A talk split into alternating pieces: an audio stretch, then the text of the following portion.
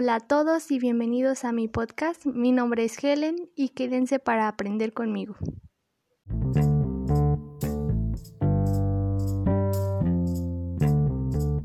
En el capítulo anterior estuvimos hablando sobre la educación solamente en el México independiente.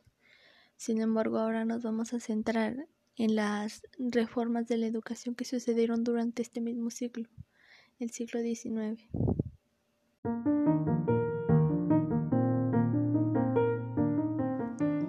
Estas reformas se dice que tenían como finalidad crear una educación pública estructurada que estuviera al alcance de hombres y mujeres, separada de las organizaciones religiosas, órganos de control administrativo para la educación, formación de profesores calificados ante las exigencias de la educación. En 1826 se funda el Instituto de Ciencias y Artes en Oaxaca todo esto como resultado de las nuevas normas fijadas en la Constitución. En la época de Gómez Farías se pusieron en acción los proyectos constitucionales de 1824 en favor del sistema público de la educación. Define su actividad política como el gran motor de la instrucción popular del México independiente. Así es el Estado y no el clero que sería responsable de las nuevas decisiones en la materia educativa. Además de esto, la enseñanza superior se distribuiría en seis establecimientos descentralizados del ámbito universitario. También se organizaron además la Biblioteca Nacional y otras instituciones educativas. Para estas fechas la política educativa denotaba de cierta flexibilidad para que cada estado de la República ajustase los criterios legislativos locales y sus recursos disponibles a la educación pública respectiva.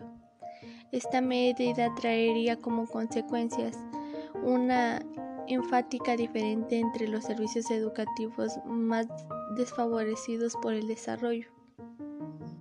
Como elemento de transición entre el agonizante pasado colonial y la recién lograda independencia, durante gran parte del siglo, la lucha entre liberales y conservadores afectó todos los ámbitos del país, incluyendo la educación. Ambos grupos hicieron propuestas educativas, sin embargo, la que al final pudo llevarse a cabo fue la de los liberales. La Escuela Nacional Preparatoria fue fundada por Gabino Barreda por órdenes de Benito Juárez con el lema Amor, Orden y Progreso.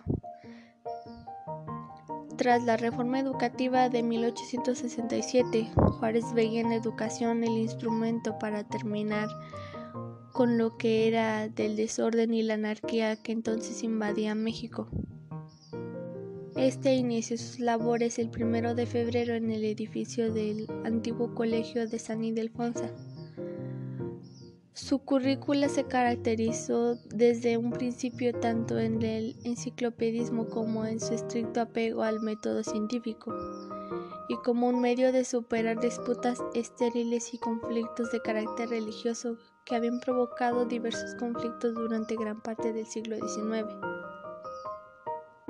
Los fundadores consideraban que era necesario enseñar el método de experimentación y deducción a los mexicanos, para que dejaran de explicarse mágicamente el universo y la vida, para usar la inteligencia para descubrir mediante el método científico las leyes generales del mundo. Y es por ello que los programas de estudio que se hicieron en base al positivismo de Augusto Conte, quien aportó la ley de los tres estados y su clasificación en las ciencias al jerarquizar a estas en un orden lógico que va más de las abstractas y complejas, empezando por las matemáticas y terminando en la sociología.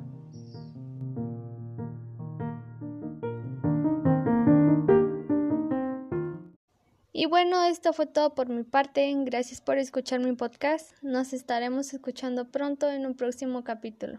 Hasta pronto.